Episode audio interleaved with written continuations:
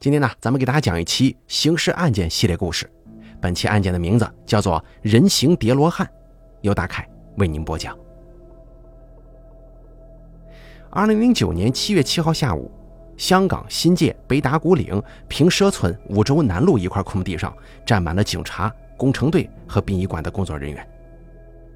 当时天还没亮呢，所有人都戴着防毒面具，马不停蹄地在空地上挖坑。可是挖着挖着，却碰到了非常棘手的问题。原本松软的土层竟然被人灌了水泥，面积大概有个四平米。水泥已经风干了，普通工具根本就撬不动。从凌晨挖到中午时分，工程队总算是撬开了水泥层，但他们很快又停下了手上的活。本来当时是盛夏时节，可眼前的这一幕却令所有人脊背发凉。只见土层里竟冒出了几束人的头发，让人看了头皮发麻。工人们指着头发连连摆手，说什么也不愿意再挖了。警察十分无奈，只得喊来殡仪馆的人。一直到七日下午，历经十三个小时，一个长和宽大约二点四米、深度一米八的大坑出现在了众人眼前。坑里面的东西触目惊心，大家顿时变了脸色，一句话都说不出来。而现场只剩下苍蝇的嗡鸣声和令人作呕的气味。那么，这个深坑底下到底藏着怎样恐怖的秘密呢？警察之所以能够锁定深坑的具体位置，还得从一通奇怪的电话说起。二零零九年七月六号，香港中文大学财务室工作人员老马一直在打同事的电话，可是对方却怎么都不接，到后来甚至直接关机了。他的这个同事名叫谭成辉，在学校里工作二十二年了，一向很是守时。像这样无故旷工还是头一回。谭成辉四十三岁，妻子唐恩义比他小十岁，在图书馆上班。两个人来自广东省中山市，生养了两个女儿。大女儿谭小文，小女儿谭小莹。他们家住在五洲南路一座废弃回收站附近。虽然手头不是很宽裕。但谭成辉夫妇非常有爱心，收养了九只流浪狗。谭成辉失联之前，曾经跟老马说过，流浪狗得了皮肤病，他准备带着狗狗们去看病。老马刚开始以为谭成辉忙着带狗看病，没接电话。可老马跟另外一个女同事越想越觉得不对劲儿啊，于是又开始给谭成辉打电话。终于电话打通了，老马跟同事刚松了一口气。可电话里传来的竟然不是谭成辉的声音，是个陌生的男人。该名陌生男人说他是谭成辉的亲戚。七月五号这一天，谭成辉把手机交给他，开着二手皮卡车，拉着妻子跟两个女儿去广州旅游了。当时老马一听，觉得非常反常啊。谭成辉的老母亲体弱多病，住在新界疗养院里头，他又是个非常有孝心的人。怎么会忽然丢下老母亲出去玩呢？正当他打算问男人谭家人什么时候回来呀，电话就被挂了。等老马再打过去，电话关机了。七月六号十五点，不安的老马报了警。学校女同事带着警察来到谭成辉家附近，发现了一个身材十分矮小的男人从谭家院子里一闪而过，紧接着就没了踪影。谭成辉家附近的废弃回收站总占地四百五十平方米，用来堆废品的铁皮屋和人住的石头屋子大概有个九十来平方，剩下的三百五十平方米是花圃。多年来，回收站一直无人管理，所以谭成辉一家会在花圃里头种点花草啊、蔬菜什么的。谭家门口闪过的那道人影引起了警察的注意，他们问了左邻右舍。大家都说，谭成辉家最近的确来了一个姓许的男人，个子很矮小。听唐恩义说，这是她老公的表弟，就住在回收站的石头屋子里。看来呀，那通奇怪电话里的男人应该就是这个姓许的人。可他为什么一见到警察就跑开呢？莫非谭家根本就没有去旅行？他们出事了吗？七月六号下午六点钟，警察在石头屋子里找到了男人，他叫许胜奇，母亲、妹妹、妻子跟两个小孩子住在中山老家，全家呢都靠他一个人打工挣钱。二零零六年以后，许胜奇收入锐减，只能来香港投靠表哥谭成辉。可是谭成辉的日子过得也很艰难呢，见到走投无路的表弟，还是动了恻隐之心，托了不少关系，帮许胜奇找了一份日薪五百港币、包吃包住的工作。可是表弟干了没多久，就无缘无故辞了职，重新回中山去了。二零零七年七号台风帕布席卷了整个中山市，许家简陋的房屋遭了灾。许胜奇又一次来到香港求表哥帮忙，谭成辉不计前嫌收留了许胜奇，让他帮忙打理一下回收站的花圃，自掏腰包给他薪水，每天两百元港币。就这样，许胜奇拿着双程证，隔月就去香港打工，在外面碰了壁，就回表哥家打理花圃。啊，吃住呢都在这个石头屋子里。面对警察的询问，许胜奇的回答就跟当初他电话里说的一样，神态动作上看着也没什么不妥。警察提出想去谭家屋子里看看，许胜奇摇了摇头，说他没钥匙。从屋里走出来，警察总觉得有些不对劲儿啊，于是又跑去找邻居细细问了一番。很明显，许胜奇在撒谎。邻居说他经常拿钥匙打开谭家的门，怎么又说自己没钥匙呢？等警察又一次来到石屋的时候，许胜奇有些不淡定了。他结结巴巴地说自己最近呢记性不太好，然后又从抽屉里摸出一把钥匙递给了警察。警察打开门走进谭家屋子，立马就闻到了一股十分怪异的气味。这股味道很复杂，腥味混合着饭菜腐烂的味道。屋内摆设很是凌乱，像是被人翻过。一面墙壁上留下了人体红色液体的痕迹，看上去很新鲜。从喷射角度来看，似乎有人曾经在这打斗过。厨房水槽里放着装有剩饭剩菜的脏碗，卧室抽屉里放着谭家一家四口的回乡证和身份证。看到这些，警察顿时明白了，谭成辉一家根本就没离开香港。他们肯定是出事了。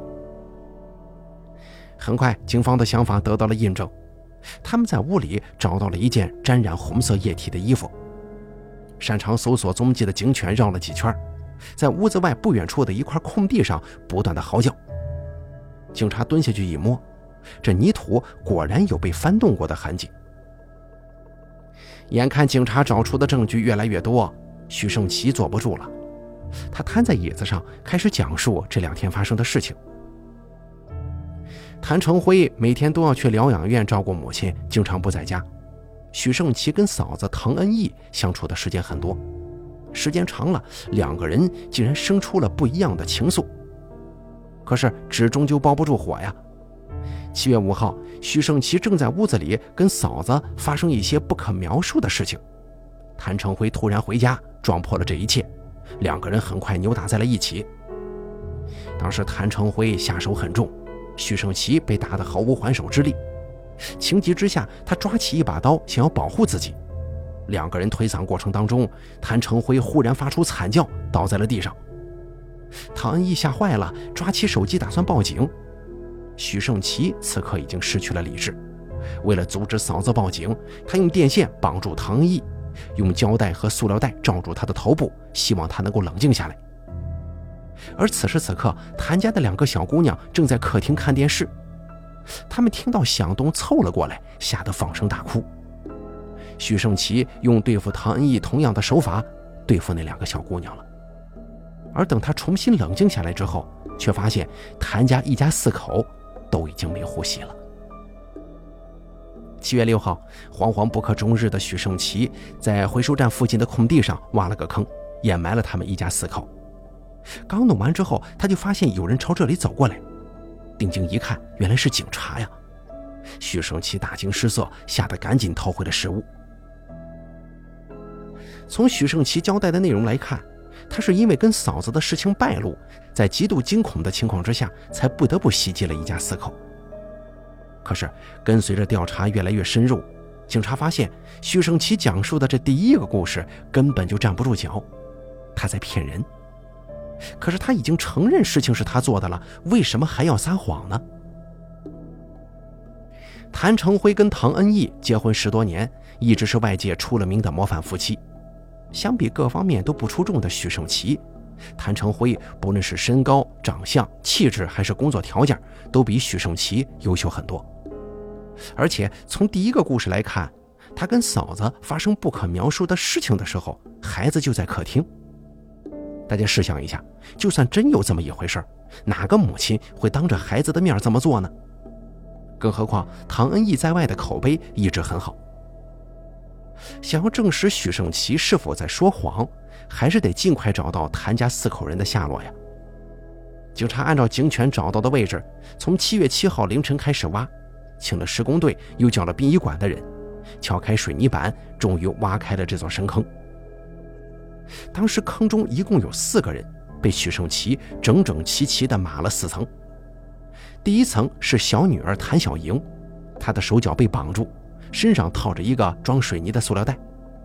第二层是大女儿谭小文，她跟她妹妹一样，手脚被捆，口鼻被封。第三层是唐恩义，跟两个女儿一样，身上没有明显伤痕。最后一层是谭成辉，身上伤痕累累。满是凝固的红色液体。法医经过初步检测，发现了一个让人不寒而栗的事实：唐恩义母女三人被埋入深坑的时候，很可能还活着。看着谭家四口重见天日，徐胜奇脸色大变。于是，接下来他跟警方讲述了他跟谭家的第二个故事。自从见到唐恩义的第一眼起，他就对嫂子产生了别样的心思。经常找机会调戏唐恩义，不知道为什么唐恩义没有告诉丈夫，一直忍气吞声。徐胜奇胆子越来越大呀。七月三号，他听到表哥要外出很长时间，许胜奇明白亲近嫂子的机会来了。七月五号这天，许胜奇趁着表哥不在家，偷偷摸摸进了谭家，正打算强行跟嫂子发生点什么的时候，门口传来响动。谭成辉领着女儿走了进来，刚好看到了这不堪的一幕，他大叫一声，冲向了许胜奇。而接下来发生的事情，跟许胜奇在第一个版本里讲过的事儿差不多，只是这一次他增加了购买水泥的细节。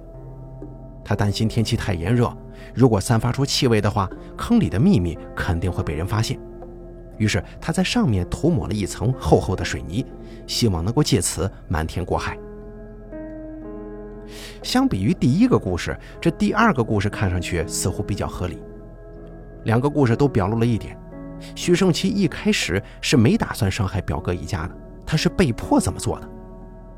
也对呀，人在极端情绪之下，的确会出现一些不合常理的行为。从刑法理论上来说，这属于激情犯罪。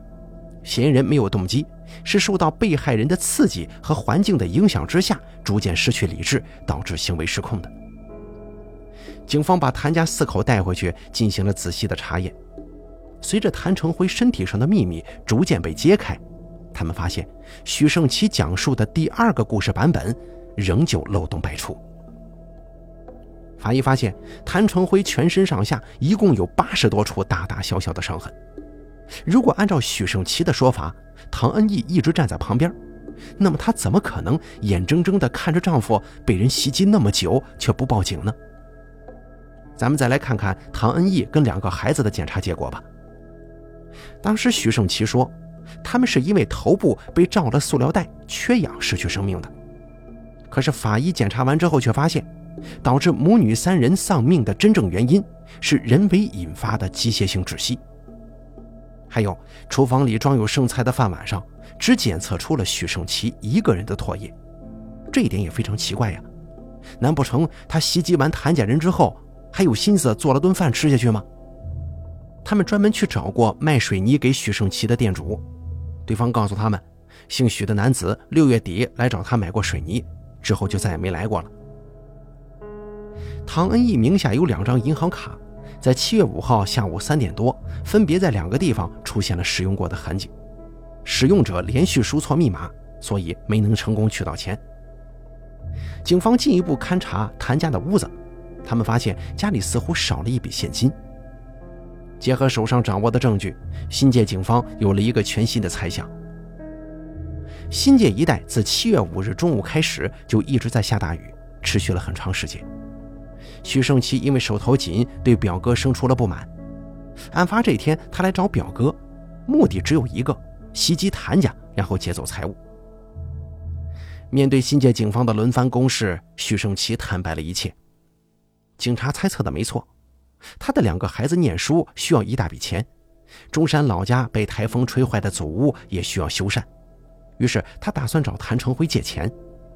他认为谭成辉表面和善，乐于助人，其实心思很坏，一天到晚的想办法压榨他。连他打零工的钱都要再赚一道。大家还记不记得谭成辉一开始给他找了一个包吃包住的工作吗？一天五百港元那个。许胜奇辛辛苦苦干了半个月，却发现一天只能拿到二百二十港元。这个工作是谭成辉给他介绍的，剩下的二百八十元肯定是被谭成辉装进自己腰包了呀。而且他帮表哥一家打理大面积的花圃，每天才能赚到两百港币。远远低于市场价。这两件事情让许胜奇越来越恨表哥，认为他根本就没拿自己当自家人，对金钱看得太重。为了测试表哥，他决定找他借十万块。如果对方不同意的话，那么他就不用顾忌什么了。七月五号上午十点三十分，许胜奇揣着利器来到谭家。谭成辉刚从疗养院回来，见到表弟，很是高兴。让唐恩义赶紧去厨房做饭。许胜奇坐在客厅跟表哥聊着天外头忽然下起了暴雨，雷声轰鸣，两个人讲话的声音也不自觉地放大了。徐胜奇提出要借十万块钱用，谭成辉听完之后面露难色，他犹豫了半天，向他说出了自家的难处。他跟妻子的工作虽然不错，但收入不是很高。早些年谭母生了一场大病。为了救回他老人家，他们花光了家中所有的积蓄，还找其他朋友借了不少呢。后来母亲康复出院，住进了新界疗养院，每个月还得花一大笔钱。除了日常开销以外，他们还得养两个孩子呀，还有九只流浪狗的吃喝拉撒，这不都得花钱吗？别说十万块了，哪怕只要三万块，他跟妻子一下子也拿不出来。谭成辉的言辞说得非常恳切。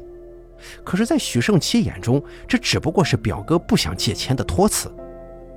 他站起来，把谭成辉压榨他的事情一股脑地说了。谭成辉听得莫名其妙啊，两个人顿时大吵起来。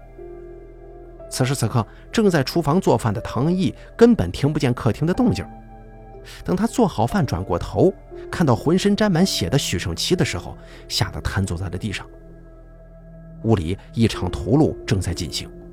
母女三人绝望的求助声被连绵不断的雷雨声彻底掩盖了，而屋外倾盆大雨下个不停。有人避雨的时候路过这里，谁又能想到一墙之隔竟是人间炼狱？母女三人被徐胜奇很快制服住了，他逼问唐恩义银行密码是多少。得到答案之后，他像疯了似的冲出屋子，可没想到连续换了两个地方，却发现密码输入错误。取钱失败了，唐恩义在耍他呀！意识到这一点之后，许胜奇怒气冲冲地回到家，却发现他们三个人已经没有了气息。无论如何，他一定要拿到钱。许胜奇像没头苍蝇一般在屋子里到处寻找，终于找到了六千元港币现金。他拿着钱松了口气，看着躺在地上的四个人，他竟然觉得有些饿了。随后冲进厨房，端起唐恩义做好的饭菜，狼吞虎咽地吃了起来。吃饱喝足以后，许胜奇这才不紧不慢地处理后事，挖坑、掩埋、清理现场。